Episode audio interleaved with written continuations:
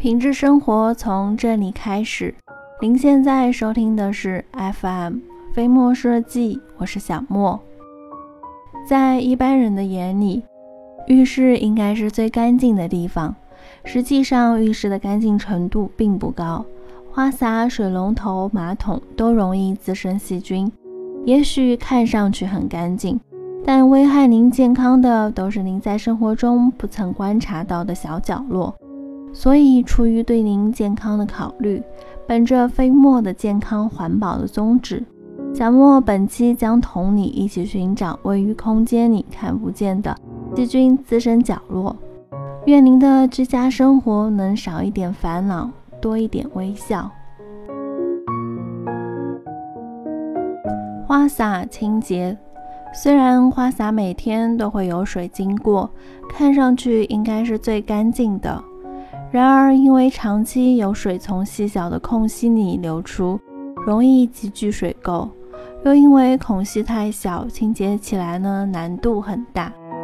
这时候呢，你只要取一个塑料袋，倒入一比一比例的水和醋，把花洒呢拆下，进入塑料袋里，封闭静置个半个小时后，用热水冲洗一下，就可以把花洒空隙里的水垢全部去掉了。水龙头的清洁，大部分的水龙头呢，使用时间长了，表面呢都会变得暗淡无光、灰蒙蒙的一片。这时候呢，你用钢丝球擦拭，效果可能并不明显，而且呢会留下很难看的刮痕。其实呢，你可以用削下的土豆皮，在水龙头的表面呢来回的擦拭，然后用抹布擦干净。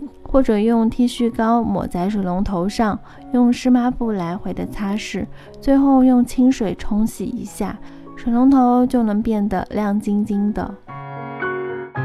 马桶的清洁，不管是蹲式的便盆还是坐式的马桶，用久了，在其内部的瓷壁上都会有一层污垢，角度比较的刁钻，一般的工具刷不到。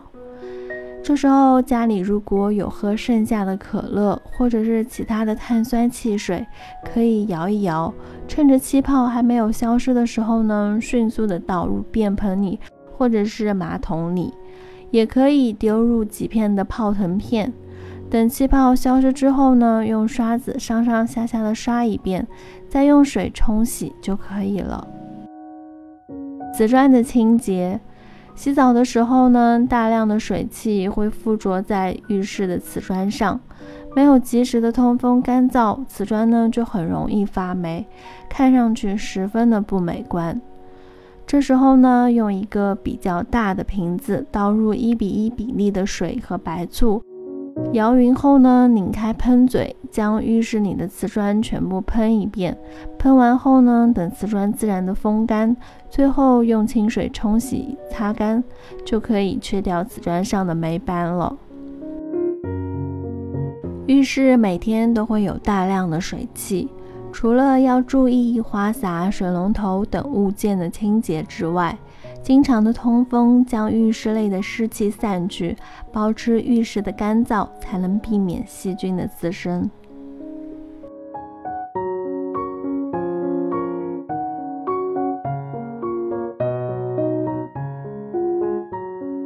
好了，本期到这就结束了。那在节目的最后，还是希望大家能够订阅、点赞、转发、分享。周一至周五同一时间定期的收听。另外呢，如果你有想和小莫分享的心情，或者是想和小莫说说你在生活中的一些居家经验，都可以在下方的评论区给小莫留言。当然，如果你在装修上遇到了什么麻烦，也可以在微信的平台给我们的团队留言，微信号直接搜索。合肥飞墨设计这六个汉字，我们期待您的发言。总是让人多了不忍心。你是阴天的云，在下的雨也愿守护你。看窗外的风景，仿佛是在聆听你哭